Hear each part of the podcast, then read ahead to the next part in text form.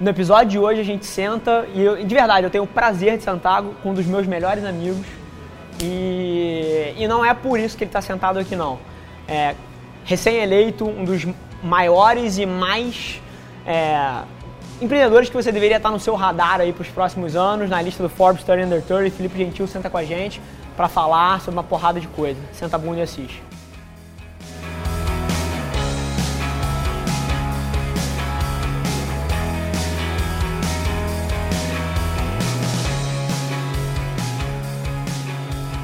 Fala galera sejam bem-vindos a mais um episódio extraordinário, episódio número 75.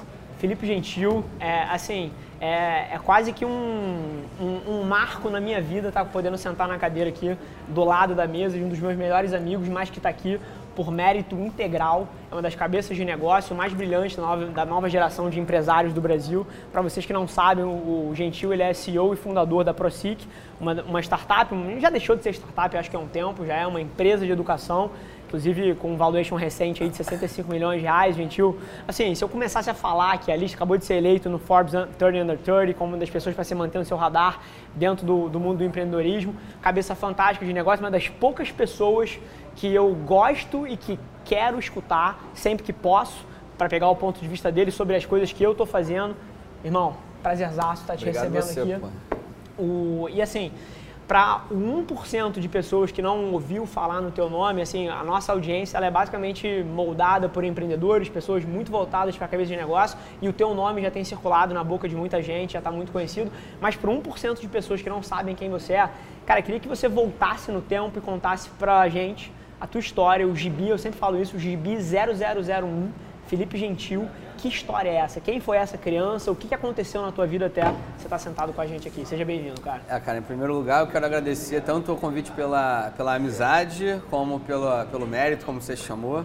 É, do, do, meu ponto de vista, olhar para o lado e ver você construindo isso aqui também, cara, me, me enche de orgulho.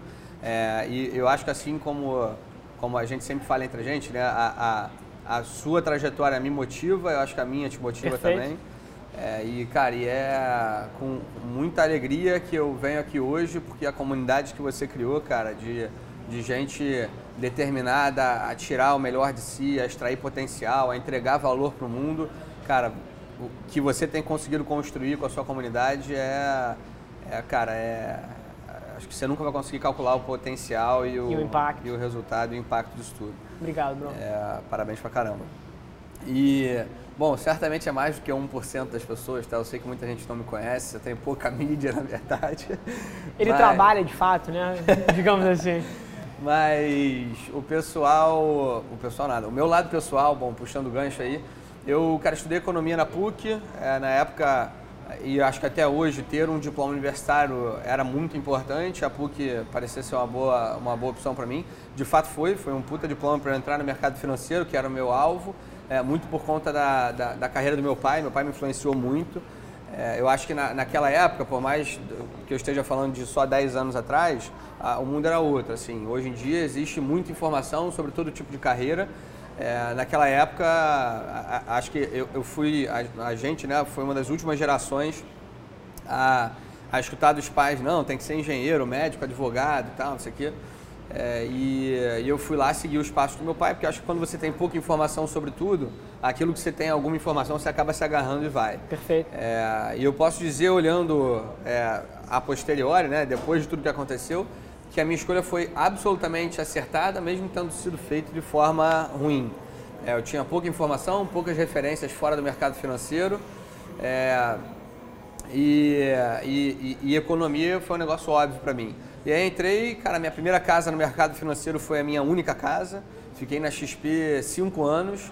É, e eu sempre digo que a PUC me deu um belíssimo diploma, mas quem me formou de fato foi a XP. Agora, deixa eu, deixa eu até aproveitar para navegar isso com você. Por que, você diz isso? Tipo assim, por que a XP te formou? Que, que conceitos você pegou lá atrás que você considera importante para você soltar uma frase tão forte quanto essa? Cara, é, para mim é muito simples. Assim, é, o modelo acadêmico tradicional ele cumpre um papel fundamental na formação é, dos jovens hoje, que é o papel de desenvolver algum senso de responsabilidade e entregar conteúdo acadêmico é, para as pessoas que, que passam pela sala de aula de uma universidade. Perfeito. É, Mas preparar para a vida profissional é uma missão bastante diferente disso. É preparar as pessoas para tomar decisão, para saber lidar num ambiente complexo, de, em que você tem que tomar risco, tem que lidar com a opinião dos outros e aceitar as diferenças e as outras verdades para encontrar caminhos e solucionar os seus desafios que vão aparecer de onde você menos espera ao longo da sua vida profissional, é um desafio muito maior do que se soluciona com uma sala de aula, com os PGs. É, independentemente do que, do que já tem sido feito, a gente no Brasil ainda está muito longe de alcançar um patamar que de fato pode ser relevante e transformador na história das pessoas é, que estão na faculdade. É, e, e, foi exatamente nesse, Furacão, nessa lacuna que eu criei a ProSIC, né? Então, é, a minha vida na XP foi um, uma, uma montanha russa de aprendizados de todos os tipos. É, e certamente, desde, cara, técnico, óbvio, aprendi pra caramba sobre mercado financeiro, finanças, investimentos, etc. É, aprendi muito do ponto de vista comportamental, a quantidade de cagada que eu fiz nas reuniões, falando um montão de besteira. Pode falar palavrão aqui? À vontade. Sério? É, falando um monte de besteira nas reuniões, é, cara, pô, achando que era o dono da verdade em muitos casos, em muitos momentos. Eu, cara, como todo jovem, super ansioso para provar as minhas verdades, provar minhas convicções. Cara, atropelei muita hierarquia, é, faltei com respeito com as pessoas, é, fui arrogante em diversos momentos e tomei muita porrada na cara é, de, de forma educativa de todos os líderes que me inspiraram infinitamente ao longo da minha trajetória na XP, que eu guardo no coração até hoje. É, e que e, e, certamente essa minha experiência na XP formou é, todo, todas as minhas forças de caráter e de luta e de, e de visão de negócios que eu uso, usei para criar a ProSIC e uso até hoje, é, com infinitas outras porradas na cara que a própria ProSIC foi me dando ao longo do tempo, mas que sem dúvida nenhuma fizeram a minha faculdade da vida valer a pena. É, foi, foi essa experiência louca aí. Perfeito. O, eu acho super interessante isso que você falou da, da faculdade não preparar as pessoas para a vida. E para mim é uma, é uma linha muito tênue, muito clara. Que a gente passa e eu enxergo isso aqui, cara, nos profissionais que estão sentados aqui, os recém-formados, as pessoas que começam a trabalhar. É a primeira vez na vida, quando você começa a trabalhar de fato, quando você vai para o mercado, que você não tem uma, uma linha muito óbvia de onde você precisa seguir, né? Então você falou aí, porra, uma, uma faculdade às vezes está deixando uma lacuna em te ensinar a tomar decisão, ensinar você a lidar com incerteza, ensinar a lidar com os outros, ensinar a lidar com uma série de coisas. Porque você vem, você nasce a sua vida está pré-delineada, você vai para um CA, você vai fazer um primeiro, um primeiro ano ou um nono ano, depois você vai fazer um ensino médio, depois se você tiver uma condição favorável, tiver essa oportunidade da sua vida, você entra numa faculdade que também já tem todos os cursos estruturados, no máximo você pega três eletivas e até ali a tua vida está estruturada, você não tomou uma decisão na tua vida. Mesmo. A não ser com quem você namora, não namora, se vai na festa, se não vai, se vai jogar bola, se vai para a praia. Sim, você não tomou uma decisão que impacte a tua vida. E aí você sai da faculdade e... Tendo que tomar 300 por dia e aquele, aquele vazio. É, e eu sempre enxerguei em você, a gente é amigo há, há, muitos anos já, uma pessoa que não, não, não sofreu com esse momento. Sempre teve um, um propósito claro, uma garra, apesar de ir descobrindo é, em exatamente aonde ele ia alocar essa energia toda que tinha. E eu queria entender que todo empreendedor que senta aqui nessa cadeira, a gente traz desde atleta até empresário, empreendedor, celebridade, vários tipos de pessoas que excedem é, no que quer que fazem em diversas áreas. E eu sempre tenho uma curiosidade muito grande em entender o que, que na vida prepara uma pessoa para conseguir chegar e eventualmente criar o que você criou. Então eu queria tentar voltar um pouco no tempo e entender que tipo de criança você foi. Assim, quando você estava na escola, você era sentava na primeira fila, na última fila, tocava porra, o, o, o zaralho na sala, era uma pessoa mais comedida. Assim, como é que foi você se desenvolvendo como ser humano até chegar num ponto onde você tomou a decisão por uma faculdade, por uma XP, mas voltando um pouco no tempo. Como é que era o teu ambiente de família? Tem como você navegar um pouquinho claro. essa, essa história um pouco mais antiga? É, cara, eu tive ao longo de toda a minha infância um desafio pessoal para lidar por conta de uma condição do meu nascimento, que eu já compartilhei até numa. numa no TED? Numa outra. Numa live, que a primeira vez que eu falei para o público sobre isso foi numa live com vocês. É, há é verdade. tempo atrás. É verdade. É verdade. É, eu tive uma condição é, congênita na minha cabeça que foi um grande desafio para mim, assim. E, e, e, o que eu disse no TED, disse na, na live, é que isso provavelmente foi a maior é, faculdade que eu podia Perfeito. ter para aprender a lidar com problemas. A diversidade. Esse, esse, problema era um problema sem solução, que não tinha culpado e que eu tinha que dormir todos os dias digerindo aquele troço. É, e, cara, esse, esse, negócio foi ao longo do tempo, e assim como eu falei hoje aqui mais cedo, cara, as mensagens elas chegam para a mesma pessoa de momentos formas diferentes em momentos diferentes. Perfeito. É, e eu acho que eu só fui entender isso com essa clareza depois de muito tempo. É, e, e, e, na minha infância teve essa, esse lado muito marcante que certamente fortaleceu muito o meu caráter e a minha, minha, minha capacidade de lidar com a adversidade. Perfeito. E, e, e, do lado da criação, que eu acho que tem, tem um papel fundamental, é, lá em casa, cara, assim, por mais que nunca, eu falei isso no teste também, por mais que nunca tenha, nunca tenha faltado nada, sabe? Porra, meus pais vieram de baixo, criaram uma puta carreira, os dois, puderam proporcionar pra gente viagem pra Disney, viagem para fora do país, é, cara, os melhores colégios e tudo mais. É, e, e, eu acho que nesses ambientes é até mais difícil de você colocar na criança um senso de responsabilidade, uma, uma, uma garra frente à vida. É, Sim. e uma consciência comportamental de que, porra, cara, você é um merda, é, que acabou nascendo numa família legal e que pode te proporcionar. Então, assim, que você tem muita estrada pela frente. É, e, cara, eu lembro que os meus pais faziam isso nos menores detalhes, assim, é, sabe, de, de, de, de, não me dar moleza em nada. Eu lembro que a, a, moça que trabalhava lá em casa, ela, a, a, minha mãe dizia que ela não podia pegar nenhuma roupa que eu deixasse fora do cesto ou do negócio de pendurar. Perfeito. Se tivesse qualquer roupa em cima da cadeira, em cima da cama, no chão, é ia ficar lá para sempre. Perfeito. É, louça também, cara, por mais que a moça fosse lavar no dia que ela estava lá, a gente tinha que deixar na pia, senão ia ficar suja e ela botava dentro do meu quarto a louça suja. É, Genial. A minha irmã, até os meus até, sei lá, os meus 14, 15 anos era maior que eu. Ela me sentava, no bom sentido, né? As brincadeiras de irmãos saudáveis, super, né? De soco na cara? Era de, não, a mão aberta, a mão aberta. Mão aberta. Não, brincadeira, assim, mas eu e minha irmã, como toda criança, a gente tinha aqueles pega pra capar, aquelas brincadeiras de correndo igual Tom e Jerry em casa. E ela, porra, tirava pra dançar 100% do tempo. É, até os meus 15 anos, né? Depois ela parou de brincar comigo desse jeito. Depois a gente começou a malhar junto. É. Eu, te ensinei, eu te ensinei a puxar ferro. É.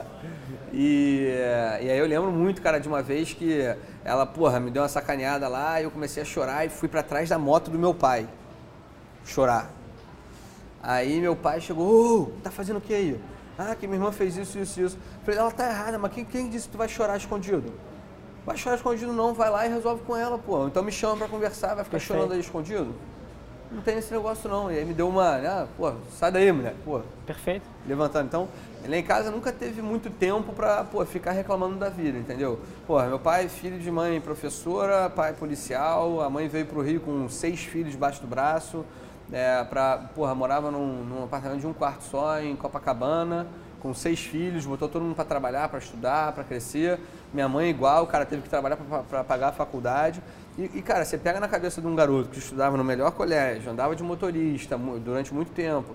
Cara, assim, entranhar essa mensagem Perfeito. de que a vida não é um mar de rosas não é fácil, não, cara. Assim, é, e, não, e, e, assim como, como todas as pessoas têm, eu também tinha todos os meus medos, os meus constrangimentos, as minhas vergonhas.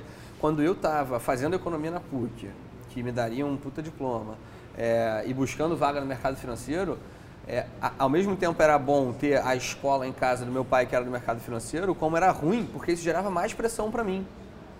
Olha que doido isso. Eu, eu fiz a maioria, ou se não todos os processos seletivos que eu fiz para entrar no mercado financeiro, eu fiz sem contar para meu pai, com vergonha de dizer para ele que eu não passei. E óbvio que eu não ia passar na maioria, ia passar no que eu entrasse, né? Sim. Então, assim, até eu não passar, cara, eu ficava super constrangido de dizer para o meu pai, que é o cara que mais me apoiou, mais me incentivou a entrar no mercado financeiro, eu tinha dificuldade de falar. Que provavelmente é mais orgulho da carreira que você escolheu também, né? Pois é.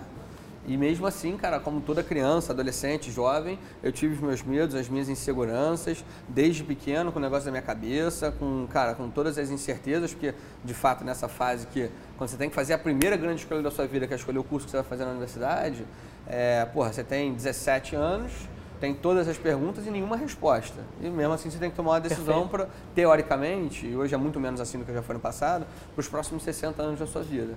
É, então, porra, não é uma decisão fácil, de Sim. fato. Você e... tocou num assunto que eu acho fantástico.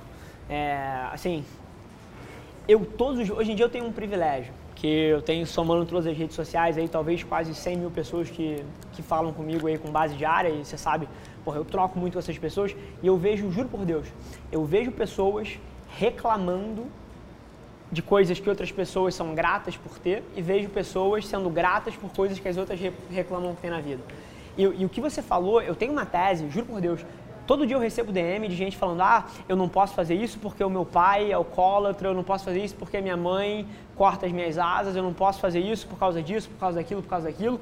Eu juro por Deus, o que você falou aqui, que é difícil você instaurar uma garra frente à vida, uma, uma, uma noção de que, pô, que você é um merda e que você tem que ir lá e buscar as suas coisas numa pessoa que tem uma condição de vida boa, do, do que numa pessoa que nasce com adversidade na vida eu acredito profundamente para as 95% de pessoas que estão ouvindo isso aqui agora e elas têm condições adversas na vida, pô, não tem muito dinheiro, vive numa família humilde, é, tem uma condição, pô, um pai alcoólatra, uma mãe ausente, não teve a melhor educação. Cara, todas essas pessoas podem usar isso como a maior alavanca do mundo. E eu acredito profundamente, inclusive, que elas vão ter uma vantagem competitiva contra alguém que cresce num apartamento no Leblon, andando de motorista e indo para Disney.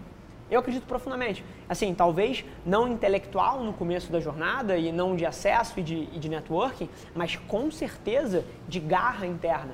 Então, você tocou num ponto, eu acho isso fantástico. Inclusive, tem duas coisas que você tocou que eu queria tentar construir. Uma delas é essa. Eu acredito que todo mundo que tem alguma diversidade na vida pode usar isso como, cara, um motor que te puxa a, a conquistar tudo que você quer. Acho que você, por ter tido toda essa condição no começo da, da tua vida. Eu acho que isso te moldou para a adversidade de uma forma que te permite aguentar uma pressão muito acima do que a maioria das pessoas aguenta na vida. O que é um problema para a maioria das pessoas não é um problema para você. É. Assim como eu também tive uma série de problemas familiares e outras coisas crescendo, que acho que me deixaram um pouco mais é, imune a problema, porque já tive muitos problemas sérios na minha vida. É, mas hoje em dia é aquela coisa da mensagem, né? A gente estava falando, para vocês que não sabem, a gente acabou de ficar uma hora e meia batendo um papo aqui com a equipe inteira da Velar sobre cultura. E uma das coisas que o, que o Gentil falou foi que a mensagem bate na pessoa em momentos diferentes, de formas diferentes. Então é muito interessante observar a gente hoje em dia sendo grato pelos problemas que teve lá atrás, mas lá atrás, naquela época, não necessariamente enxergava isso dessa forma. Uhum. Então eu acho isso. Eu tenho dois casos de que, que que provam o que você acabou de dizer, de dois caras que apareceram lá na ProSIC para pedir bolsa de estudos que não tinham condições de, de pagar. É, e cara, e, e, os dois apresentaram com muita coragem, que é preciso coragem para isso, as suas condições particulares é, daquele momento de vida. Eram casos de gente que, cara, tava é, para perder a única fonte de renda da família, que sustentava irmão, mais uma mãe, que era viúva. É, tinha gente, tinha um garoto que, pô, na faculdade começou a namorar uma menina e, cara, e pra conseguir, pô, levar a menina para jantar, para ir ao cinema, cara, pegava, ia no mercado, comprava um monte dessas, desses copinhos d'água aqui, ia na praia vender para conseguir o dinheiro para levar a menina no cinema. É, cara, são, são só dois exemplos de outros que a gente tem lá na empresa, de pessoas que souberam usar isso com muita clareza e coragem, de novo. Eu sei que é preciso coragem para você abandonar essas histórias que você cria, porque, cara, assim, é, de fato, é, é, ninguém tem o direito de julgar o problema de ninguém. É, cara, o, o, meu problema na cabeça não é mais grave do cara que, pô, que não, não, não pô, tem dinheiro, não tem dinheiro, que é, é, é deficiente, que porta alguma deficiência. É, cara, é, Todo mundo tem os seus problemas, Perfeito. todo mundo tem as suas condições, todo mundo tem os seus sonhos. É, e, e, é muito bonito ver quantas pessoas provam pra gente, às vezes com, em condições tão mais adversas do que as nossas, que tudo é possível, sabe? Sim. É, porra, o cara lá que, é, que, que era gari, catador de lixo, que foi para Harvard, o outro que porra, era, era, era filho de, de de, de pais divorciados numa comunidade e, pô, e hoje é, estuda. Assim, cara, os casos são tão emocionantes e tão inspiradores é, que não só por isso, assim, mas, mas de fato quando a gente é, se dá conta de que, pô, é, beleza, assim, cara, ninguém pede para ter dificuldade, sabe? Ninguém, mas, mas de alguma forma as pessoas é, se, se, se tocam e se, e se movem por algo que é importante para elas. E e quando eu descobri isso, não só na XP, e descobri isso na ProSIC também, cara, assim, não há, porra, não, não existe dificuldade que vai tirar o meu ânimo, que vai tirar o meu empenho em ajudar todas as pessoas que estão lá dentro e a cumprir o propósito do nosso negócio. É, e, é, e, é, mais ou menos isso que esses dois caras e outras tantas pessoas lá na empresa fazem hoje. Perfeito. Por si mesmas, assim, por, por elas. É, e, é, e é muito legal, cara, poder estar perto desses exemplos, porque, cara, é como você posta toda hora é oxigênio, cara, esse é o meu oxigênio. É ver as pessoas em condições absolutamente adversas, com todas as dificuldades do mundo, e eu não tenho nenhuma restrição em compartilhar as dificuldades do meu negócio com todo mundo que está lá dentro. É, e todo mundo participa mesmo na, na, na, carne, sente na pele quais são as, as pressões que a gente sente lá. É, isso é um, cara, é uma. É um, precisa de coragem. Precisa de coragem, é um processo seletivo constante e, cara, é muito, muito gratificante ver as pessoas com dificuldades loucas, alucinantes, superando tudo é, e não olhando para trás para conseguir mudar as suas trajetórias, as suas vidas. O, você falou de exemplo aí, é, e eu acho que a história da ProSic, que se mistura um pouco da tua história como empreendedor, como empresário, ela educa de uma maneira que poucos livros é, têm a capacidade de educar.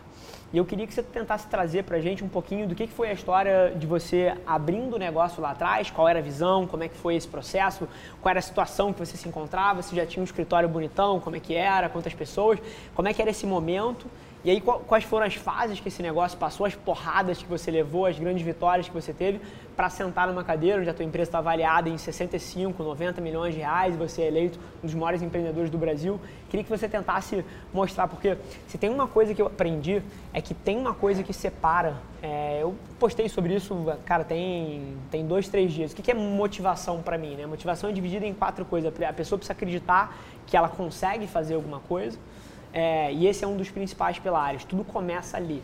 E você claramente acreditava que você conseguia é, construir alguma coisa. E o que eu queria tentar trazer para a galera, contando a sua história aqui, é que vários deles olham para o futuro e falam assim: pô, eu não consigo chegar lá.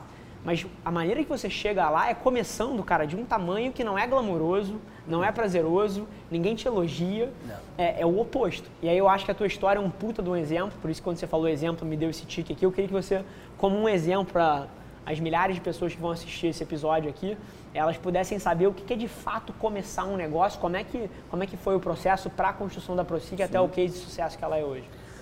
Olha, é...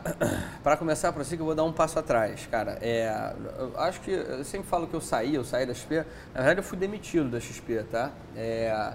E eu falo isso com muita tranquilidade, cara, porque a, XP e, e, foi uma das coisas mais importantes que eu aprendi lá e que eu replico hoje no meu negócio. Tem uma cultura de comunicação da sua própria, da sua própria cultura muito forte. É, o jogo é muito limpo, sabe? Assim, todo mundo sabe o que é importante, o que deve ser feito para crescer. É, cara, as regras, as regras meritocráticas são claras. É, e, cara, e a gente. E aí, e todo mundo tem direito de discordar e de, cara, acreditar em outras coisas. Em algum momento eu percebi que, eu e, o, e os meus líderes, né, percebemos que a gente estava acreditando em coisas diferentes. E, cara, a gente batia, porra, de forma muito saudável cabeça o tempo todo, discutia, discutia mesmo, pesado, e, cara, e, e sempre foi muito produtivo. E eu lembro que no dia que eles me chamaram, é, porra, dois caras que eu admiro, Caio e Rogério, foram os caras que me chamaram para avisar que eu estava demitido. São caras que eu admiro profundamente, que eu, porra, levo no meu coração até hoje. É, cara, foi uma conversa ótima, sabe? Foi uma conversa de, de, de, de, Foi uma decisão importante que um dos dois lados tinha que ter tomado, porque de fato a gente tinha esgotado as nossas formas de tentar fazer essa relação dar certo.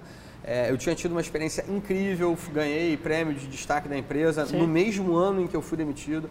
É, e, cara, eu não tenho vergonha nenhuma de dizer isso, porque foi só mais um dos aprendizados que eu tive lá dentro da XP. É, e sem dúvida nenhuma é um negócio que eu levo, cara, a fio dentro da empresa é manter uma transparência absoluta da cultura que a gente tem lá dentro. É, e aí, e, e, mais, assim, eu digo que a XP foi tão boa para mim que acertou até no dia de me demitir. Os caras me demitiram no dia que estava rolando a Case, que é a conferência anual de startups e empreendedorismo do Sebrae, se não me engano, é um evento anual. Sim. É, e aí era, sei lá, 3, 4 horas da tarde, eu estava louco para ir pro evento, só que, cara, terminava 6 horas da tarde e eu estava trabalhando normalmente essa hora. E aí, cara, eu saí correndo, fui em casa, tirei a calça social, botei uma calça jeans e fui correndo para Case. Aí, por acaso, encontrei uma conhecida minha, Lindária Sofia Junqueira Reis, que é uma mentora eterna para mim. Você viu o negócio de Santo Agostinho? Sim. Que eu decoro os sobrenomes? Sim. É louco isso. Você tá falando disso.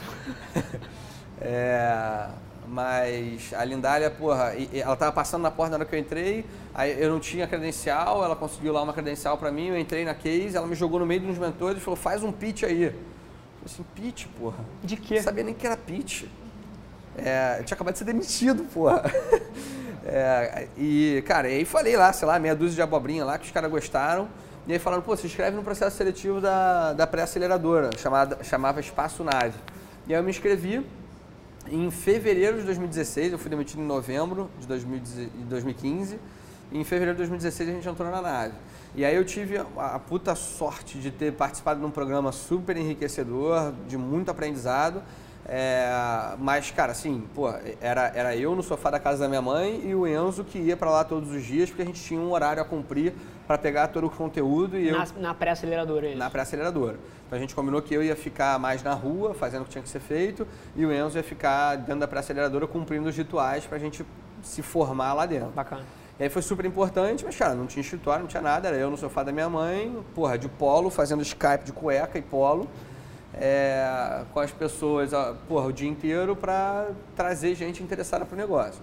É, e aí assim foi durante os cinco meses de aceleradora, depois a gente saiu e, cara, e um porra, amigão teu também agora, né? Meu irmãozão, o Ilan, me emprestou uma sala de reunião da empresa dele para eu tocar o negócio é, de lá de dentro. E aí nessa época, o Enzo, que também meu irmãozão, fundador da empresa, foi o cara que é o culpado disso tudo, o cara que me buzinava lá atrás para empreender o tempo todo. É, já não estava mais no negócio, já tinha saído.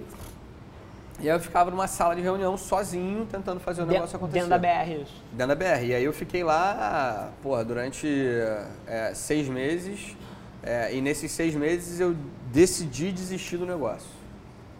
É, olha, que, e... olha que interessante. Então, você vê um processo glamouroso, o cara sai na revista, sai em capa de coisa, tipo assim, mega hypado, a empresa, pô, um, com um potencial enorme, crescendo horrores. Vocês estão começando a entender como é que é o, o início dessa história? É, é, isso que eu queria é abrir foda, o olho das é pessoas. Foda. É foda.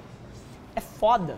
É você no sofá da sua casa, fazendo reuniões com, que não vão dar em nada e conhecendo pessoas que eventualmente você não sabe se vai, se vai gerar alguma coisa, se não vai, fazendo um milhão de planos que no dia seguinte são abandonados e, e, e sem ganhar dinheiro, e, enfim, cara, é, é, um mar de incerteza. E aí eu queria te fazer uma pergunta nesse momento, assim, o que, que te movia naquele momento? Porque eu considero o empreendedorismo uma parada extremamente irracional. Juro por Deus, se você for botar na, A gente olha as nossas vidas, a gente vai botar na ponta do lápis. Tipo assim, o que a gente faz? Quantidade de risco que a gente visa, toma. Visa a probabilidade de dar certo. Visa visa a probabilidade de dar certo, tipo assim, é uma decisão totalmente imbecil. imbecil. E ao mesmo tempo, eu me considero e te considero também uma das imbecil. pessoas mais imbecis que a média. Mas ao mesmo tempo, assim, uma das pessoas mais racionais que eu conheço. Você é, eu sou. Assim, mais cabeça matemática, é. pragmática. E ao mesmo tempo a gente se coloca nessa posição. O que, que você acha que te fazia se mover é, naquele momento? Sobre tomar decisões imbecis é fácil, assim, cara. É, eu não tenho filho, mas eu tenho dois cachorros pelos quais eu sou apaixonado, você sabe disso. É, é, eu faço, falo sempre esse exemplo, assim, cara, se teu cachorro atravessar a rua, tiver um carro vindo, você tem 1% de chance de salvar, você vai tentar? Sim. Essa que é a conta que a gente faz. Perfeito. Se é importante demais para você, você vai tentar fazer. É, e as coisas são importantes demais para gente. Isso é, é isso é, é, é, é, muito fácil de, de, entender. E o que me movia, cara, e me moveu, por exemplo, nesse momento, cara, eu lembro, é engraçado isso. Lá na aceleradora, teve uma das palestras que a gente recebeu de um cara que já era um empreendedor numa fase de scale up, né, de escalar a empresa, já tinha, o modelo de negócio já tinha se provado, ele estava escalando. Botando dinheiro para crescer o negócio. É, tava, e já estava conseguindo tirar algum dinheiro. Ele falou assim, ó, quem tiver aqui, ele falando na aceleradora, quem tiver aqui esperando ganhar dinheiro, tirar dinheiro da empresa antes dos dois anos, pode sair por essa porta porque não vai tirar. E eu lembro de eu falando com ela assim, pô, porque esse cara deve ser um merda, né?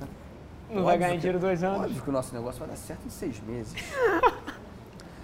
e, cara, e, dito e feito. Eu não. O primeiro salário que eu tirei da empresa, eu saí, eu, eu fui demitido da SPE em novembro de 2015. O primeiro salário que eu tirei da empresa foi em janeiro de 2018. O primeiro real que eu recebi da empresa foi em janeiro de 2018, dois anos depois. O praga, né, cara? O praga. E, cara, e quando chegou no final ali de 2016, e óbvio que eu fui fazendo meu bootstrap, né? Vendi meu carro, eu tinha um carro legal da minha época de XP lá. é, conseguia manter uma estrutura legal, tinha um carro legal, vendi, comprei um carro mais básico, é, vendi um pedaço da minha participação, fui fazendo bootstrapping é, eu mesmo, né, para conseguir me manter, é, para chegar em 2018 e, e conseguir tirar um salário. Mas ali em 2016, cara, eu juro para você, o que me, e é engraçado assim, a, a família apoia, tá? A família apoia e diz o seguinte: porra, não, Felipe, vai lá, porra, mete a cara, maneiro o que você está fazendo, mas você tem um prazo aí para desistir? É assim, cara. Sim. Tem sempre um porém. Não, mas porra, você tinha uma carreira tão brilhante, pô, interessante, né? Eu nunca teria coragem para fazer isso. É aquele apoio assim que tem todas as doses de ceticismo envolvidas. Assim, e detalhe, e, e, é uma coisa que eu sou super crítico, que é, por mais que a pessoa te ame, ela está fazendo aquilo com alguma boa intenção, mas, mas os nossos pais, os nossos amigos, os nossos irmãos, eles refletem os próprios medos que eles têm da vida deles claro. e as frustrações que eles tiveram nas vidas deles na nossa claro, decisão. Claro. Então todo e querem que a gente não se machuque, né? Perfeito, perfeito. É, é, uma, é, um, é um comportamento que vem de um lugar de amor. Muito bom. Tá. Mas que causa um impacto muito negativo e todo empreendedor passa por isso. Todo empreendedor passa. E eu juro para vocês, assim, cara, é, o que me manteve de pé no negócio no final de 2016, quando eu tinha desistido do negócio, foi a vergonha e a vaidade por eu não querer dizer para as pessoas que eu tinha desistido. Eu, eu reconheço isso com porra, muita tranquilidade. Perfeito. Era a minha vaidade que não me deixava chegar em casa e dizer, porra, é, amor, desisti do negócio, cara, vou procurar um emprego. Porra, pai, cara, é, não deu não certo. Não foi bom o suficiente. Não, cara, vou. E, cara, foi. E, e juro, para mim pouco importa, assim. Era, foi algo que me moveu, me colocou de pé diversas vezes. Eu lembro que eu tomava aquele banho de manhã, cara, deixando a água bater, porra, ensaiando um discurso de como justificar que o negócio tinha dado errado. É, e, e, é foda, porque assim, depois de um tempo fazendo isso, você naquele momento eu estava tentando apontar o dedo para o mundo, mas todos os dedos voltavam para mim, sacou? É, fazia assim, ó, e voltavam para mim. É, e cara, e aí por, por uma série de convergência de fatores que aconteceram no final de 2016, eu, eu renovei o fôlego para 2017, lancei os programas próprios da ProSIC, e aí o negócio deslanchou em 2017. É, foi tão bom que eu consegui trazer pessoas sêniores para dentro da, da operação para tocar é, a escola de fato e eu poder focar na construção de um diferencial real para a companhia. Em 2018 a gente desenvolveu o método de ensino ProSIC, que é o nosso maior diferencial hoje e que hoje a gente já consegue exportar para outras escolas, outras empresas, é, como uma ferramenta pedagógica de altíssimo impacto. Então, de fato, assim, puta, é, é, é pô, aparecer na Forbes é bacana, é, cara, mas é, você sabe disso muito bem, assim, a gente precisa aprender a saborear, não a Forbes, cara, mas aquele lead bem convertido, cara. Sim. Se você não aprender a saborear as micro conquistas do dia a dia, você não consegue. Perfeito. Porque, cara, é tanto problema, é tanta... É tanta é, frustração. É, a diversidade é a palavra, cara. É Empreendedorismo podia se chamar diversidade, juro por Deus. E eu acho que, inclusive, ia fazer um, um bem para a sociedade, porque só ia entrar pessoas sabendo. A gente vai. É hoje que sai aquele, aquele drop lá do. Quando o seu planejamento encontra o mercado. Pô, cara, tipo assim, é só porrada na cara é. o dia inteiro, o tempo todo. E, e acho muito interessante você ter colocado, é, e até te agradeço por ter colocado momentos tão íntimos e assim, vulnerabilidades, pô, falar que você já, já teve dentro do chuveiro, ensaiando o discurso de como explicar para as pessoas que você, que você não conseguiu.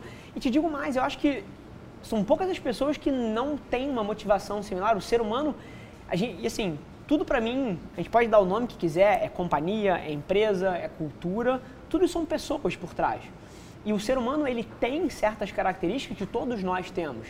Te digo, eu, eu inclusive sabendo que eu sou assim igual a você, eu uso isso a meu favor. Eu vou dar um insight interessante para as pessoas. Por exemplo, 2016, é, eu decidi que eu queria fazer um Ironman. Nunca tinha corrido na minha vida, não nadava há 15 anos, nunca tinha pedalado bola, na minha nunca vida. jogou. Oi? Pô, pelo amor jogou. de Deus, camisa, camisa 10 aqui. Caralho. O, é, o time... apelido dele era Léo Moura, eu chamava de Cléo Pires, cara, tão ruim, maluco. É o, o, time desse cara aqui é o maior freguês da história do, do meu time de pelado, mas a gente, a gente entra isso em outro, em outro momento. Tá bom. Vamos colocar uns clipes aqui no meio é, do, uh -huh. do, Brincadeiras à parte. Mas, inclusive, sabendo disso, você vê como, como as faíscas soltam aqui quando você conhece a pessoa há muito tempo. o, mas inclusive sabendo disso, de que o ser humano tem esses traços, coisas que eu, que eu fiz, pô, meta maluca, nunca tinha corrido na vida, nunca tinha pedalado na vida, não nadava há 15 anos, porque eu quero fazer um Ironman dentro dos próximos 10 meses. Primeira coisa que eu faço, conto para todo mundo que eu vou fazer. Para se constranger. Tá? A partir daquele momento, amigo, o meu comprometimento com aquela situação é 20 vezes maior porque, cara, eu tenho um compromisso social frente à decisão que eu tomei. Então, inclusive, e assim, pode se debater se é interessante contar as suas metas para o mundo ou não. Eu conto todas as minhas. Eu falo abertamente, 2020 a Velar Mídia vai vender 30 milhões de reais.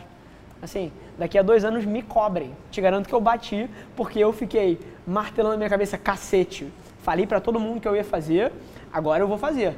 Então, e não é pelos outros, mas é só porque eu me conheço e o ser humano tem disso. Então, a mesma coisa que te moveu lá atrás, me move também, e até contar uma história íntima minha também aqui para fazer par com a sua. Quando eu saí do mercado financeiro, crente que eu era o super-homem, trabalhava no maior banco de investimento do Brasil, processo seletivo mais difícil do Brasil, provavelmente para se entrar naquela época, que era do BTG, eu achava o super-homem. Saí de lá, falei, cara, vou conseguir o emprego que eu quiser. Fiquei oito meses fazendo entrevista sem conseguir ir para os lugares que eu queria. Oito meses. É e a partir daquele momento eu falei, meu amigo, eu nunca mais quero passar por isso na minha vida. Então eu vou ser o tipo de pessoa que não passa por essas situações. Você é o tipo de pessoa que ou vai construir o próprio caminho ou vai ter as pessoas brigando para meter no time deles. Uhum. E a partir daí, tipo, de um momento desse de frustração e de um momento de cacete, eu não quero passar por isso nunca mais, que o resto toda é história. Então, eu, eu acho muito interessante e acho que é, foi sensacional a tua narrativa aqui, porque acho que ilumina várias das falsas concepções sobre o que é empreender. O empreendedorismo nos últimos anos foi posto num pedestal. É. é super sexy alguém que tem, que tem no Instagram ali CEO do não sei o quê. E, e, acho que as pessoas entram na faculdade hoje em dia, essa, essa mentalidade de startup, e, e, by the way, acredito isso super positivo e que avança o país no longo prazo. Mas acredito que a maioria das pessoas entra pelos motivos errados e entra sem saber que é assim. Um dos maiores legados que pessoas que estão mais à frente na trajetória, como a gente está, podem deixar para todo mundo, é abrir o olho das pessoas que, cara, é uma trajetória. Você se enche de satisfação, você gosta pra caralho do que você faz? idem. Plenamente. Mas assim, é para um tipo diferente de pessoa. Não são todas as pessoas que aguentam o nível de pressão que você aguenta. Não são todas as pessoas que aguentam o nível de pressão que eu aguento. E o empreendedorismo foi colocado nesse pedestal e do nada. As... Oi? Teve um caso interessante, posso contar? Claro. A gente estava num jantar de família, não lembro que ocasião era, alguma data importante. É, aí tava eu, minha mãe, meu pai, minha irmã, a minha mulher, é, eu já tinha compartilhado isso com a minha mulher, minha, minha mulher, pô, ela, ela tá do meu lado todos os dias, né? Então, ela também já ganhou uma casca e ela sabe que quando eu trago aqueles problemas desse tamanho, eu conto isso assoviando hoje em dia, porque, cara, assim, de fato não tem. É, é, é, é, o que eu falo, existe problema, existe percepção. A sua percepção ser ruim sobre o mesmo problema não ajuda em nada a resolver o problema. Então, Perfeito. eu aprendi a não criar essas, esses níveis Esse de estresse. É. Então, aí eu cheguei, é, e não sei, não, juro pra você que eu não lembro como, assim, eu não sei se estavam falando lá de algum problema de, de, do negócio de alguém ou da carreira de outra pessoa. E aí eu falei assim, ah, cara, porra, foda, é, era tipo, sei lá, quarta-feira. Falei, essa sexta eu não sei como é que eu vou pagar o salário da galera. E falei assim, peguei a taça de vinho, dei um gole, peguei um queijinho. Aí quando eu percebi tava mó silêncio, todo mundo olhando pra mim, assim. Aí ele falou, como assim tu não sabe quando tu vai pagar? Eu falei assim, porra, a, a gente está sem liquidez, cara. A gente tem dinheiro para receber, mas estamos sem liquidez de curto prazo. É, tô, tô sem grana, mas vou resolver. Não, como assim tu vai resolver? Como é que você não tem dinheiro para pagar as pessoas? Quantas pessoas tem lá? E não sei o quê, e não sei o quê. Eu falei, eu falei assim, o que, que é isso, cara? Assim, as pessoas vão receber os seus salários. Eu só não sei ainda como que eu vou pagar. Mas elas vão receber. Se eu tiver que pegar empréstimo no banco, tiver que, porra, dar, dar o jeito que for para as pessoas receberem o salário, pessoas vão receber os seus salários. Né? É, é, é, lá na empresa, todo mundo que recebe menor salário recebe antes das últimas. Se faltar o dinheiro, falta para quem ganha mais dinheiro. Perfeito. Aqui a gente, a gente deu a gente deu panetone para todo mundo no Natal. E não pagou salário. Pô, boa! Mas brincadeira, hein? Brincadeira. A história, a história é similar à tua. A gente comprou X panetones, nem fiz a conta de jeito, falei, compra os panetones aí, não sei o quê. E aí, na hora de pegar, eu falei a mesma coisa, ó, vai pegando de baixo para cima e adivinha para quem faltou? Pra você. Para todos os diretores. Boa. Sim. É isso Sim. Mas é, mas é interessante, assim, de fato, o, o nível. E, cara, vários episódios. Eu já via o cara do financeiro via regalado com o olho assim. Vamos ter que antecipar recebível. ter que antecipar recebível, porque o investimento secou, a gente vai ter que. Eu falei, tá bom, pode antecipar. Como assim pode antecipar? Eu falei, pode antecipar recebível. Faz parte do jogo. Aí o cara assim, mas você tá tranquilo com isso? Eu falei, tô tranquilo com isso. Isso aconteceu tipo semana passada. Aí eu tô tranquilo com isso. Ele, tá bom então. Aí voltou pra mesa dele. É genial. O, e, e, acho que é isso. Acho que uma história como a do Gentil e a minha, que, que vocês conhecem em algum grau é, talvez mais profundo, ela, ela ensina muito, cara, porque eu acho empreendedorismo fantástico, acho, pô, você, você imprimir uma coisa no mundo que antes só existia na sua cabeça, que é o ato de você empreender. É, que, by the way, pode ser, a Bruna pode empreender aqui dentro, ela pode imprimir um, uma, uma, uma ideia dela aqui dentro da agência que se torna parte do negócio, o João, o Felipe, porra, quem quer que seja, você pode empreender dentro de uma empresa ou, ou, ou como empresário. Mas eu acho um ato fantástico. Mas assim, eu acho que como eu estava falando, um dos papéis principais de quem já está nessa jornada é não é tirar o empreendedorismo do pedestal, porque eu acho que é uma ferramenta de transformação Sim. fantástica, mas é abrir o olho do que significa de fato. Porque hoje em dia, a gente está falando disso hoje no café da manhã, criou-se uma indústria de vender riqueza e vender sonho, mentira é, e vender é, sonho é. e falar que é para todo mundo e falar que todo mundo que é fica fácil. rico, que é fácil. Esse é o maior perigo. Perfeito. Achar que é fácil. E, e, by the way, eu acho que qualquer um pode empreender. Juro por Deus. Eu também acho. Qualquer um. Acho super educável, é treinável. É, inclusive isso, assim, cara, se eu pudesse dar uma dica sobre como lidar com frustrações, é, chama-se mindfulness.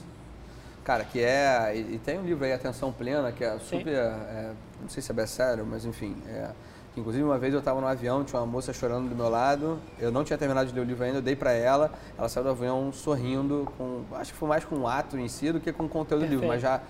É, e, cara, e fala muito sobre isso, assim, eu já tive discussões que terminaram da seguinte forma, um pega pra capar do cacete, eu vi duas pessoas discutindo, eu falei assim, vem cá, gente, o problema é esse? Eu falei assim, ah, mas esse é o mesmo problema que tinha semana passada. É o mesmo problema. Eu falei assim, vem cá, então o que piorou foi o problema ou a percepção de vocês? A percepção. Então o problema é de vocês, não é do problema, porra. O problema tá parado no lugar dele, não enche o saco dele, deixa o problema aí, caralho. E, e, e de fato, as pessoas têm dificuldade de, de, de trabalhar, mas é super treinável. Perfeito. É super treinável. Perfeito. É, é, eu, de fato, porra, eu tiro total o empreendedorismo de pedestal, qualquer um. Eu acho que, é, é, de fato, eu não sei o que tem mais mérito, porra, o, o Carlos Brito começar estagiário da, ou sei lá, funcionário da Ambev se tornar CEO global, ou eu abrir a ProSic, vamos combinar, né? Sim. Vamos perfeito. combinar, o que, que tem mais mérito? Perfeito. Pô, pelo amor de Deus. Carlinhos. É, também voto nele. É, então, assim, cara, não, não é uma questão de mérito, de glamour, de. Cara, é, é uma questão de talvez de impacto. De, cara, o quanto você consegue dentro de uma companhia, dentro da sua família, ou no negócio que você cria, pô, gerar impacto na vida das pessoas. Perfeito. É, e, e, cara, e, é, e eu, eu, não sei, cara, assim, mas eu tenho a sensação, não é nenhuma pesquisa, nada comprovada, é só uma sensação minha, também não é uma certeza, semana que vem posso mudar de ideia, de que quanto mais você acaba percebendo que você está transformando a vida das pessoas, e não basta transformar só da porta para fora não, tá? Na verdade, o segredo de você conseguir transformar da porta para fora é transformar aqui dentro. Perfeito. É transformar a vida das pessoas aqui dentro, reconhecer o valor delas, respeitar as diferenças, saber é, é, estimular a boa convivência e, e a exploração das sinergias entre os jeitos, entre os estilos, entre as crenças, entre as visões, entre as convicções entre o conhecimento é, e essa que é, que, é, que, é, que é o grande oxigênio do empreendedorismo, é você perceber é, quantas vidas você está... E quanto mais você faz isso, mais você se apaixona. Acho Perfeito. que era aí que você estava é fechando. E, e acho que, concordo com você, acho que empreendedorismo é para qualquer um. O que, eu, o que eu acho é que as pessoas têm que entrar é, sabendo que talvez ela vai, vai ser um empreendedor que vai ter um negócio que vai vender 50 mil por ano. E talvez o nível de dedicação que ela quer imprimir e, e, talento que ela tem numa certa área vai dar um negócio que vende 100 mil por ano, uhum. 20 mil por ano. Nem todo mundo vai ser o, pró, o próprio o próximo Mark Zuckerberg. Isso.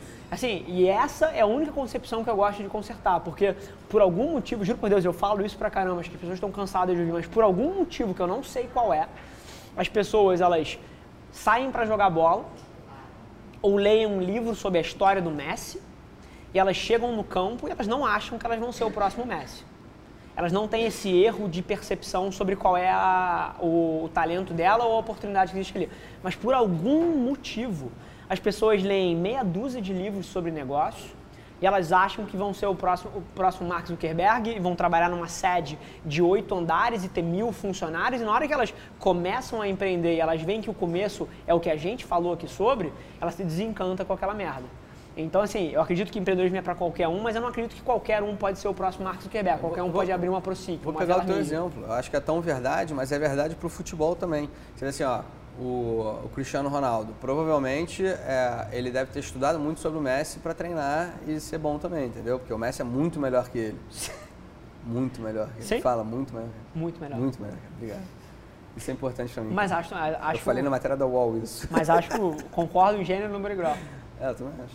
Então é, é, isso, assim, provavelmente o Cristiano Ronaldo deve ter lido uma porrada de livro, pô, visto um monte de vídeo no YouTube do Ronaldo, não do Messi, né? Mas Sim. ele deve ver do Messi hoje. É, tu não ele... gosta do CR7, hein, cara? Eu gosto dele, cara. Achei um cara super dedicado, esforçado, um cara que aprendeu a empreender, aprendeu a jogar. Sim. Deve chutar 700 mil bolas na, no gol para aprender a acertar uma. E tem todo o mérito do mundo da dedicação, do empenho, da, da, da, da, do afinco com que ele se aperfeiçoou. Sim. Se tiver hater aí falando com o Cristiano Ronaldo, não tem problema. Porque pô, é um cara que eu respeito e admiro pra caramba. O mais fechado. Bom, acho que, acho que isso fecha aqui. A, a tua história é fantástica e eu tive o prazer de acompanhá-la de perto. Eu lembro de todos esses escritórios, você não citou o escritório ali, porra, que de tinha painel. 17 pessoas sentadas numa mesa, sei de lá, seis. de seis, um sentado em cima do outro, assim, é... Tinha, tinha. Pô, não vai mentir pra mim agora, Ai, brincadeira. Caramba. Mas o... Vai complicar o Silas, pô. Mas, mas, mas, tinha, assim, e hoje em dia, pô, e aí o, o, terceiro escritório foi Sala da BR, aquele escritório em Ipanema ali, com 18 pessoas numa mesa de quatro, depois uma sala com 20 que cabiam cinco, e agora, pô, um escritório de 300 metros quadrados, pô, enorme, estrutura lindíssima, é, e às vezes a gente, as pessoas que conhece, te conhecerem hoje, ou tiverem contato com a ProSIC hoje, nos próximos anos, vão falar, cacete, olha isso aqui, e às vezes a gente esquece de como uma merda dessa é. começa, na sala de reunião emprestada de um outro negócio. Aí. Então acho que super valiosa a tua história, porque relembra a gente dos princípios mais fundamentais do que é empreender. E você ter compartilhado aqui com a gente, acho que tem um valor tremendo. Então... Não, cara, é ser humanaço, assim. Ontem à noite eu tava, pô, cozinhando meu picadinho. que inclusive é o que eu vou comer aqui agora. É, tava ontem à noite cozinhando meu picadinho, pô, ficou maravilhoso. Às vezes eu queimo a carne também na panela, entendeu? Todo, cara, é ser humanaço, assim. É, tenho família que tem lá seus problemas, tem suas, suas glórias, suas, todo, todo o orgulho familiar, tenho um, um, excelente relacionamento com todos os seus problemas, tenho dois cachorros que, porra, rasgam meu sofá, tenho uma lona de caminhão em cima do sofá, lona de caminhão aquela de, de prender carga, eu boto em cima do meu sofá para minha cachorra virar lata num não, Acabar não comer com no ele. sofá. Tipo a, tipo a barrinha da Nespresso, né? É, exato. É, e acabou com o meu rec lá da sala, tá tudo comido no chão. Enfim, é ser humanaço, cara. Carne e osso. É, de fato, é, é muita dedicação, muito aprendizado, muito vento na cara. Mas para ter vento na cara tem que botar a cabeça para fora da janela. Perfeito. E essa é uma decisão que é difícil de tomar. E, e que, no final das contas, você só liga esses pontos aí que você falou, do escritório de Ipanema, do escritório cara, olhando para trás, assim, para frente, é até é, para frente, cara, você vai, você vai olhar 20, 30% do seu caminho de forma nítida e o resto, cara, você vai aprender fazendo. Perfeito. Filipão separou aí três perguntas que a galera mandou é, para a gente responder. Eu falei ontem que você estava vindo aqui e a galera mandou algumas perguntas para a gente tentar navegar aí, tentar salvar umas três almas que estão começando vai nesse... Vai lá, Xará.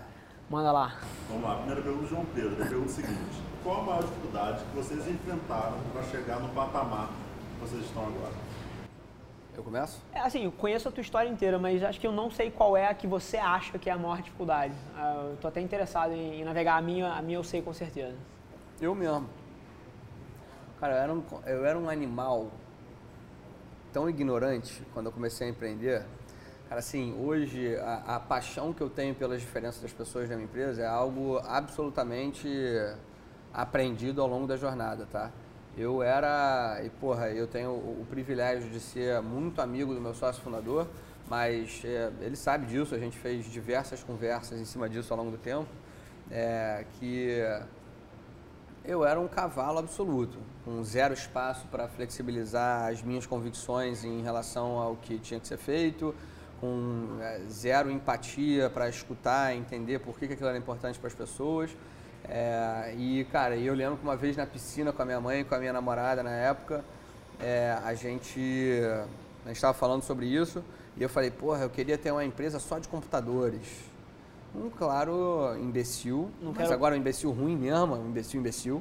Implicando que você não queria opinião de ninguém, né? Eu não queria opinião de ninguém. E, cara, e, e foi tanta porrada, tanto aprendizado que eu tomei ao longo do tempo, que hoje eu sou, é, assim, o, o, o extremo oposto disso, no sentido de ser absolutamente... Eu faço declarações de amor para as pessoas na minha empresa. Escrevo, escrevi agora na virada do ano uma carta, carta romântica para as pessoas, que até, algumas pessoas até se confundiram e tal, deu problema cá, mentira. Alô, Diana! Mas, o, mas assim, cara, o maior desafio foi eu mesmo. Isso é só um exemplo, tá? Das, das cagadas que eu fiz, assim, dos erros que eu cometi. Mas, cara, o maior desafio foi ter. Eu, eu, eu nunca tinha liderado de fato porra, uma equipe relevante. Hoje, minha diretoria executiva tem uma média de experiência de mercado que é quase o tamanho da minha idade. É, eu tenho uma excelente relação com eles, a gente tem um diálogo super aberto, é, com, porra, com, com, com toda a capacidade e a qualidade de uma relação madura profunda, conectada, leal, transparente, para tomar decisões importantes no negócio. Todas as pessoas lá, cara, assim, eu tenho o. Enquanto a gente é pequeno o suficiente, né, eu tenho o capricho de chegar no final do ano, cara, e sentar com cada uma das pessoas, do estagiário ao diretor, para pegar feedback sobre o negócio, para ficar calado e ouvir a pessoa falando. É, e hoje eu sou, eu sou o extremo oposto disso, mas N. É, N outros exemplos, cara, foram, foram aprendizados muito duros para mim. É, e eu não tenho a menor dúvida de que o maior mérito do empreendedor é saber lidar com frustrações, né? E as mais duras são quando a gente se frustra com, com a, gente, mesmo. Perfeito. É, então, para mim, cara, o maior, o maior desafio da minha trajetória de empreendedor fui Você eu mesmo. mesmo.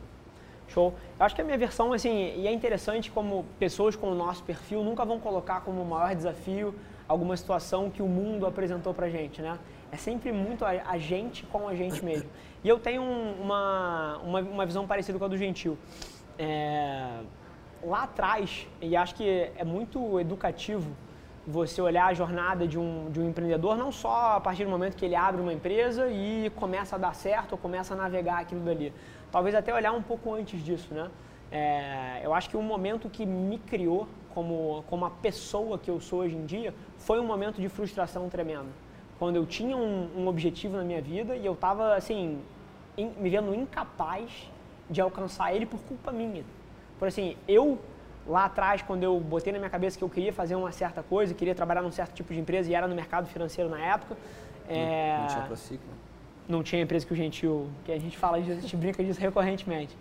Mas eu fui confrontado com uma situação que, assim, o mercado me disse que eu não era a pessoa que eu precisava ser. Assim, e não era assim, ah, é, a empresa não me escolheu. Tipo assim, não, bicho, eu vi com os meus olhos que eu não, na- até aquele momento, eu não tinha sido a pessoa que eu precisava ser para estar na posição que eu queria. Então foi um momento assim de autoconhecimento e de, de eu me colocando num nível de humildade intelectual e, e- e- e um momento de conexão minha mesmo com quem eu era. Foi um momento que eu auditei a minha vida. E rompeu com várias das historinhas que vocês contavam. Todas. Eu me contava as histórias que eu era, assim, incomparável, que ninguém era tão bom quanto eu, que eu trabalhava mais que todo mundo. E assim, e aquilo tudo em algum momento não foi suficiente para eu dar um passo que era muito grande na minha vida. E a partir dali, eu passei a ser uma pessoa que sempre auditou o discurso. Eu tenho muita, a gente está falando isso no café da manhã hoje. Eu tenho muita preocupação na hora que eu emito alguma coisa, se aquilo é verdade ou não é. Porque eu tenho uma preocupação tremenda em ser muito coeso nas minhas atitudes e nos meus discursos. Então, acho que a maior dificuldade que eu passei na minha trajetória foi o que me posicionou para me tornar um empreendedor que as pessoas colocam aí no, no- na pauta como alguém de sucesso, alguém que faz dinheiro, alguém que, que atingiu alguma coisa. Foi um momento meu comigo mesmo, de eu entendendo que eu não era quem eu precisava ser. E a partir dali, tomando, garantindo que eu estava tomando todas as decisões para ser quem eu, quem eu queria ser. Acho que é, é um pouco. E achei extremamente interessante o fato de que nós dois não pinamos no mundo a situação É, mais sim. difícil. Foi uma situação interna nossa. O que vem no mundo, bicho, é só mais um e vai vir outro amanhã e vai vir outro É, amanhã. sim. Então, sensacional. Vamos lá, a segunda pergunta é do Otávio Stancila. Pergunta o seguinte, para quem está começando a empreender com 21 anos, grana curta, muito potencial para franquear um negócio que rala de domingo a domingo, qual o conselho para atrair e negociar com investidores? Ana, essa, essa eu quero dar o meu, meu ponto de vista antes, mas você tem uma, uma visão muito mais preenchida de experiência do que eu nesse assunto. Eu nunca captei um centavo de investidor. todos os meus negócios foram o que a gente chama de bootstrapado, né? Você gera caixa e reinveste, gera caixa e reinveste. Tanto que eu não tirei um centavo das minhas outras empresas até o segundo ou terceiro ano de operação, é, sempre reinvestindo o próprio caixa. Então, eu só queria abrir um parênteses até para conectar, talvez o Gentil possa dar um ponto de vista muito interessante do ponto de vista de como deixar o seu negócio interessante para o investidor e provar isso. Mas eu queria só tentar auditar é, mais uma vez a historinha que ele, que ele se conta ali. Ele fala, pô, meu negócio tem muito potencial para franquear. É, o que, que, ele falou? Qual é, qual é o Trabalho de domingo a domingo. Trabalho de domingo a domingo. Bacana, porque na hora que ele falou aquilo ali, uma, uma mensagem me bateu. Se o teu negócio tem muito potencial para franquear, quer dizer que ele é um negócio rentável, né? Uma, uma, premissa básica de uma franquia é que ela seja rentável. Então, assim, como é que você tem grana curta se o teu negócio tem alto potencial para franquear? Se o teu negócio tem alto potencial para franquear, quer dizer que você já provou um modelo, quer dizer que você provavelmente já tem uma metodologia vencedora, essa metodologia devia estar tá te colocando algum dinheiro no bolso. Então, essa é a primeira coisa que, que eu audito. É, e de volta ao que a gente bateu aí ao longo das nossas conversas, é, é, assim, cuidado com as histórias que a gente se conta. Porque eventualmente, a gente, eu estava conversando com uma, com, uma, com uma menina chamada Manuela Feitosa, é, ao longo da semana ela também está nesse processo de, de franquear. E, e, uma das coisas que, que a gente bateu por várias vezes é entender se é o momento certo para você chamar um investidor. Porque o quanto mais você conseguir crescer sem colocar um investidor para dentro, maior barganha você tem na hora que você Perfeito. coloca. E a não ser que seja um investidor estratégico, isso é o melhor caminho a ser tomado. Então, antes do Gentil dar, dar o ponto de vista dele aí sobre, sobre como deixar o seu negócio atrativo, qual é o nome dele? É Otávio. Eu queria que o Otávio escutasse a minha, a minha indagação aqui. Será que de fato o seu negócio tem um potencial tremendo para ser franqueado com base em quê? Qual é a, a, a, geração de caixa que esse negócio permite? O, o porquê que ele é diferente de outras coisas? Franquia tem uma coisa que precisa o teu negócio precisa ser capaz de escalar muito rápido, senão alguém copia e faz mais rápido que você. Então, quais são as barreiras é, competitivas que o teu negócio naturalmente tem que permite que você faça isso? Então, é só navegar algumas das premissas, porque um investidor vai te perguntar tudo isso. Ele vai te perguntar quanto esse negócio gera de dinheiro, para saber quanto de dinheiro isso vai na mão do, da pessoa que, que escolhe ser um franqueado seu, é, que implica no, no payback do investimento do cara. Então, eu tenho algumas perguntas aí que eu faria como investidor para você uhum. e que eu tenho certeza que qualquer investidor vai fazer. Meu visão é a seguinte, cara, captar dinheiro no investidor é, no momento inicial do negócio é basicamente ter premissas sólidas e quanto mais resultados você tiver para mostrar, mais você consegue dar confiabilidade para as premissas que você apresenta. No início do negócio, cara, você vai apresentar um PNL, né, um orçamento de resultado, Projetado. uma previsão de resultado do teu negócio, que a receita é toda arte ou suposições educadas em cima de premissas e o custo é dado. Ó, vou gastar esse troço aqui. O custo é certo, a receita né, é incerta. É, o que eu entendo de grana curta talvez seja que a margem é apertada. É, existe um risco que me chama a atenção, que é se você está trabalhando de domingo a domingo, provavelmente é um negócio que depende muito Perfeito. de você. Não está no ponto. E, e, um, e um negócio para ser franqueado, ele precisa ter processos muito estabelecidos e estáveis. Perfeito. E, e, cara, e isso inclui desde marca, ter uma marca estabelecida, estável, que se comunique. Cara, mesmo que você tenha um ponto de venda hoje, você precisa ter uma marca estável, um, um plano de comunicação claro, é, você precisa saber para quem você vende, para quem você se comunica. É, e todos os processos, como um negócio de alimentação, um negócio de chinelo, um negócio de tamagotchi, não importa. Você tem que ter processos instáveis, estáveis de produção, de distribuição, de, de tudo isso. E, é, e assim, e quando você fala que a grana está curta, é, eu não me preocupo tanto porque tem muita franquia que de fato tem margem apertada e você escala o negócio franqueando de fato. Sim. É, mas você só consegue proteger a sua margem e provar uma premissa consistente para franquear o negócio, se você tem processos estáveis. Porque se você não tiver processos estáveis, qualquer rompimento no equilíbrio operacional do seu negócio, estoura a tua margem e você teve prejuízo. A sua própria ausência. A sua própria ausência. Se o cara está trabalhando de domingo a domingo, quer dizer que o negócio é dependente dele. É, e foi essa uma das conversas que eu, que eu tive com a Manu, por exemplo. A Manu está no ponto de, de franquear, estava escolhendo se franqueava, se não franqueava. Eu falei, cara, você tem uma unidade. Você trabalha de sol a sol. Seu negócio não é franqueável, ele é altamente dependente de você. Abre uma segunda, começa a ficar mais ausente e vê como é que ele se comporta. Então, mas o meu ponto aí é outro, assim, pô, se, se, se ele consegue inserir eficiência no negócio, é, de, de uma forma que ele, ele ganhe margem no negócio, para caber a ausência dele dentro Sim. da margem, é, ele pode se ausentar para abrir uma nova franquia. Aí ele, de alguma forma, estabilizou os processos para que ele pudesse se ausentar do dia a dia. Perfeito? Então, eu acho que é- é- existe aí uma esteirinha, um espaço para você dar.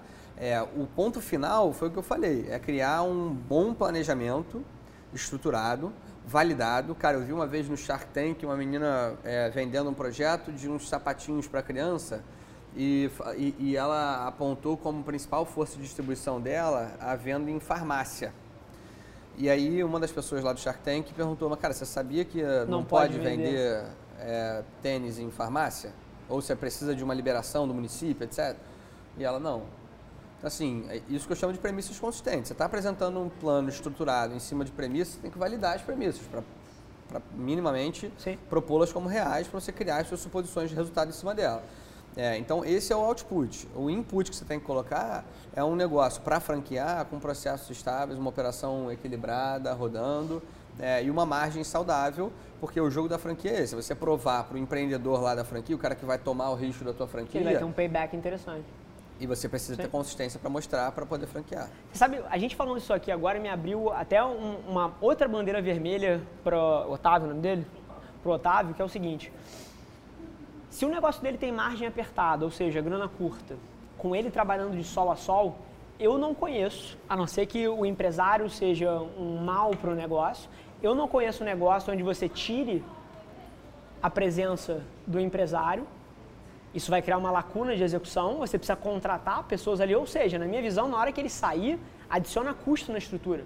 E provavelmente custo a uma operação menos eficiente do que ele fazia.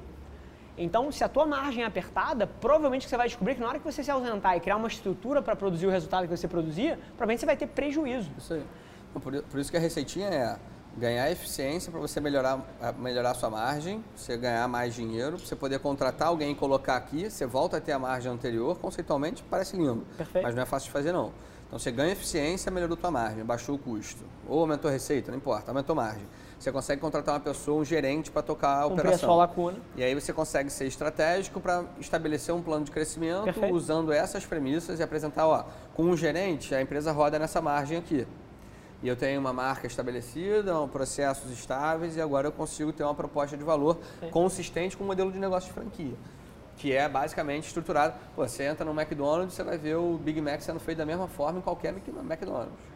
Isso é uma franquia Perfeito. que passa consistência e segurança para o investidor querer comprar. É isso. Então, pro, pro Otávio, cara, provavelmente você vai precisar ganhar eficiência. Sua empresa não é eficiente o suficiente para depois criar uma estrutura para te substituir e aí sim pensar em conversar com o investidor e da, da maneira que o Gentil falou, com premissas sólidas, baseadas em números reais. E quanto mais atrativo for o teu negócio, mais o investidor vai estar interessado. Acho que uma verdade unânime que a gente não comentou aqui é que várias vezes o, a pessoa que está pleiteando o investimento fica tentando fazer um negócio parecer interessante, mas cara, o que vai fazer o investidor investir ou não e estar interessado ou não, é se o negócio for de fato interessante É. financeiramente. E, e tem um ponto assim, cara, se, é, se você tiver um plano claro para ganhar eficiência no negócio, eventualmente o cara precisa comprar uma máquina.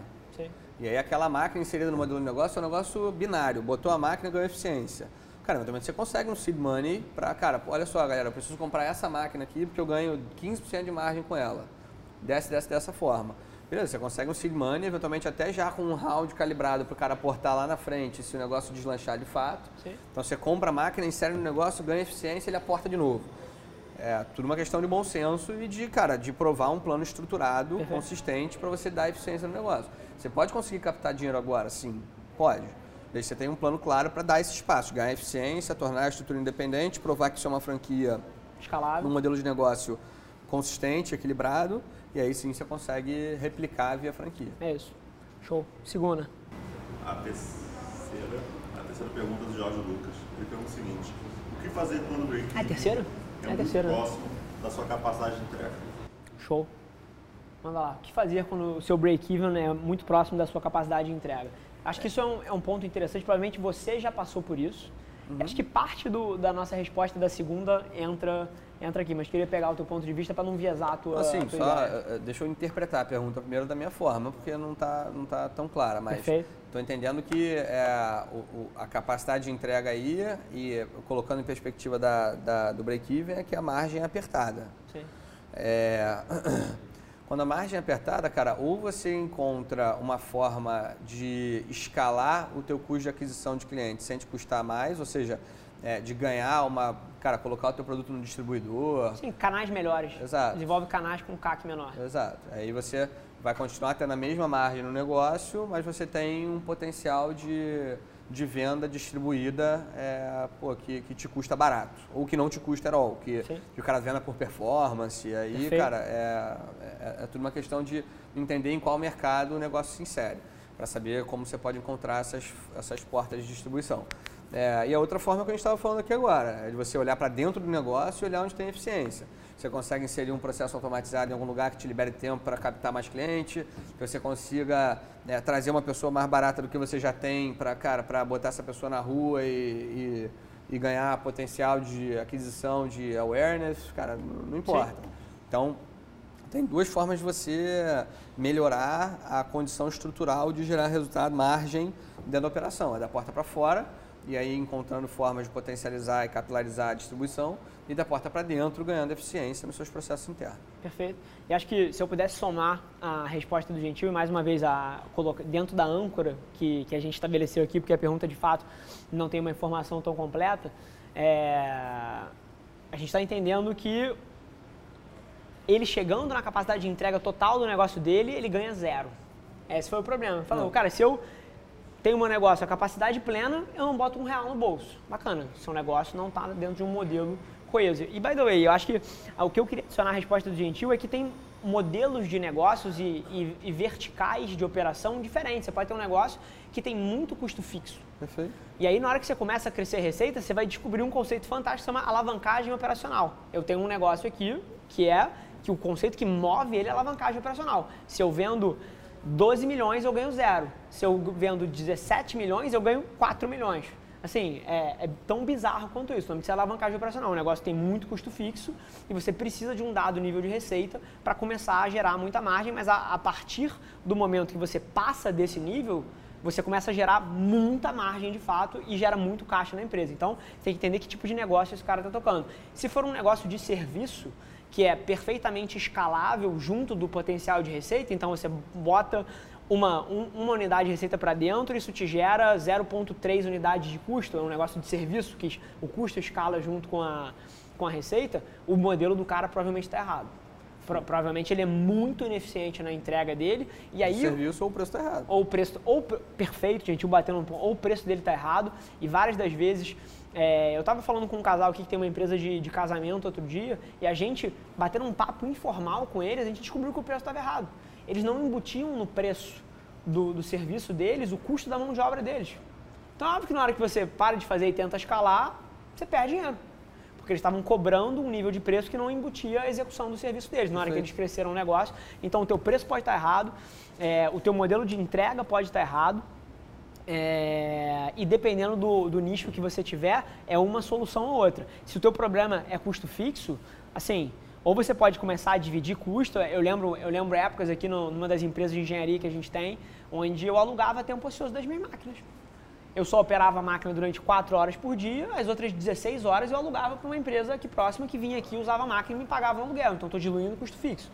É, você pode e, e, até eu acho que a gente pode navegar esses insights de negócios, pô, bacana. Tenta diluir teu custo fixo, como o Gentil falou, cara, busca canais onde a aquisição seja mais baixa é, e você gaste menos reais para trazer mais uma unidade de receita. A gente pode navegar esses conceitos todos, mas o que eu tentaria incentivar, é, é, qual é o nome da pessoa? Jorge. O Jorge a fazer é auditar as histórias que ele está se contando. E aí eu vou falar isso e falo daqui de dentro. Há um tempo atrás eu juntei toda a, a liderança da empresa porque eu acordei de um dia para o outro e falei que eu queria dobrar a eficiência da empresa em três meses. Juro por Deus. O Natália, Natália que me desminta. A gente tem um projeto aqui chamado Dobronada, né? Que é basicamente isso. dobrar a eficiência da empresa em três meses. Eu queria que a, o que a gente faz aqui fosse entregue o dobro na base do mesmo custo. Todo mundo, no dia que eu falei isso, falou: caralho, como assim, mano? Como é que você vai dobrar a eficiência? A operação já é enxuta. Falei, cara, muito provavelmente para entregar esse resultado, a gente vai ter que repensar tudo que a gente faz. A gente vai precisar repensar alicerces que talvez não se considerassem serem mexidos. E aí, para dobrar a eficiência dentro desse processo que chama o dobro nada, desse projeto que a diretoria da empresa está tocando, a gente tem iniciativas que tocam RH. Porque a gente identificou que para dobrar a eficiência a gente precisa de pessoas melhores.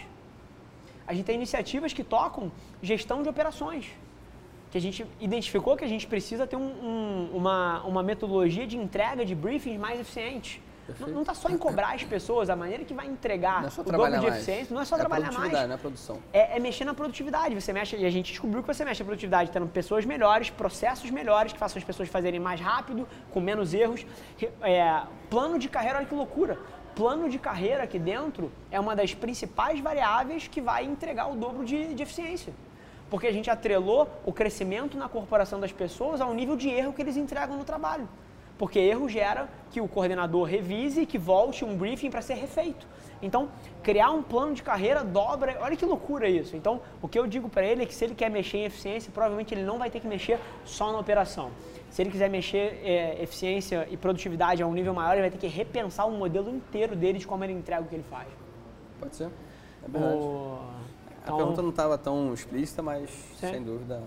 O... Então, acho genial, inclusive me relaciono com essa pergunta. Fechou, né? Irmão, é, prazer enorme de ter sentado aqui, de verdade. caralho mesmo. É, acho que são poucas as vezes que, que eu tenho a oportunidade de sentar com pessoas como, como você e debater é, tópicos como os que a gente debate, poder trazer um pouquinho dessas conversas que a gente tem com base diária, seja tomando um café da manhã, seja pô, jantando, almoçando, para a galera. Eu acho que é um ensinamento enorme. Mas todas as pessoas que sentam nessa mesa daqui, é, eu faço uma pergunta para elas é, que é basicamente para que elas me deem a definição do que é extraordinário para elas, o que é ser extraordinário. E é interessante que cada uma das pessoas que sentou nessa mesa aqui, a gente tem por 75 episódios já, deu uma definição diferente. Então, uma mesma palavra para cada pessoa tem um significado diferente. E é com isso que eu, que eu, geralmente encerro o programa. Eu queria pegar a sua definição. A gente debateu aqui no dia de hoje, aqui dentro da agência, desde cultura corporativa, meritocracia, partnership, estratégia de negócio, porra, tua história, os nossos insights para as pessoas que estão com dúvida que a gente ajudou. Mas dentro de tudo isso, é, eu queria a tua definição do termo extraordinário. O que é ser extraordinário para você, cara?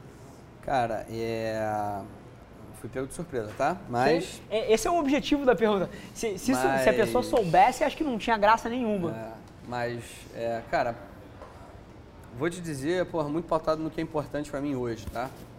É, o que é importante para mim hoje é você ser um ser humano muito conectado com o que é importante para as pessoas à sua volta. As pessoas à sua volta dentro da sua casa, dentro do seu trabalho, no seu futebol, é, e, e, muito conectado é, genuinamente, assim, interessado, sabe, é, preocupado, é, com um cara com uma, com uma cara feia durante um dia de trabalho, você chamar a pessoa e perguntar se está tudo bem, é, de chegar em casa, cara, e perceber que ficou um negócio por fazer e você sabe que aquilo ali é super importante para a pessoa que está do seu lado. É, e, e, e eu acho que assim negócios à parte, sabe? Negócios muito, muito à parte, assim.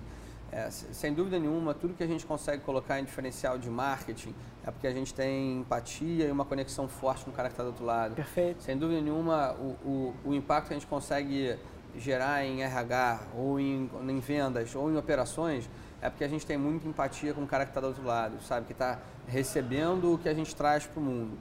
É, e e para mim, extraordinária é a pessoa que sabe é, perceber, apreciar, é, explorar as diferenças entre as pessoas, nos seus Perfeito. valores, nas suas crenças, nas suas visões é, e extrair o melhor, a maior felicidade, a maior satisfação, a maior realização de cada relação que ela pode ter, por mais curta, mais banal, mais é, passageira que possa ser.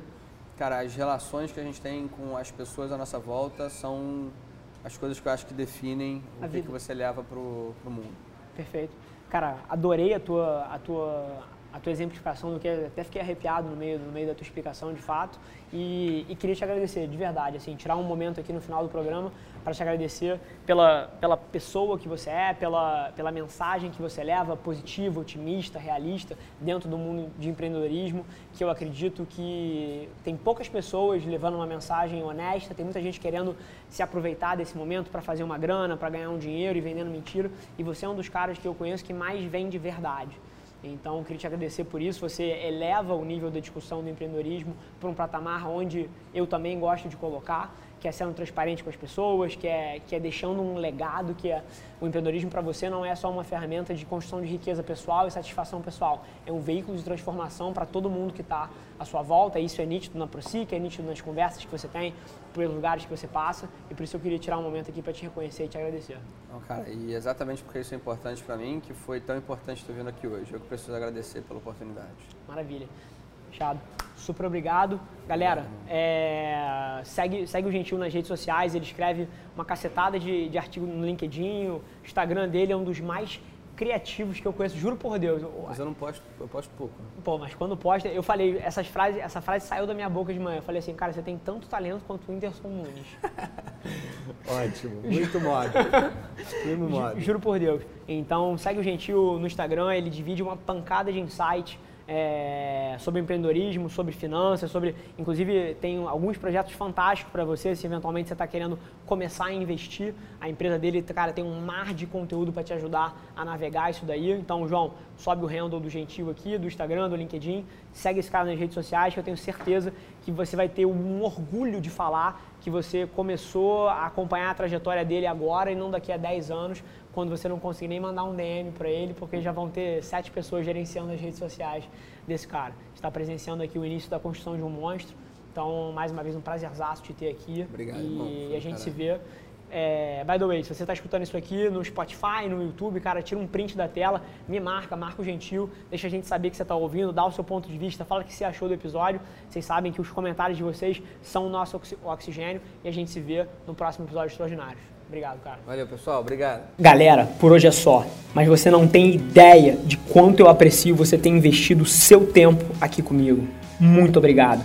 E lembre-se, se alguma coisa nesse conteúdo ressoou com você, ou se você acha que alguém que você conhece pode se beneficiar desse conteúdo, divide com ela. E não se esquece de seguir as nossas páginas no Instagram e no Facebook para ter acesso a conteúdos exclusivos diariamente. E eu te proponho um desafio. Vamos colocar esse podcast no top 100 do Brasil? É só ranquear a gente com 5 estrelas que a gente vai estar um passo mais perto desse sonho.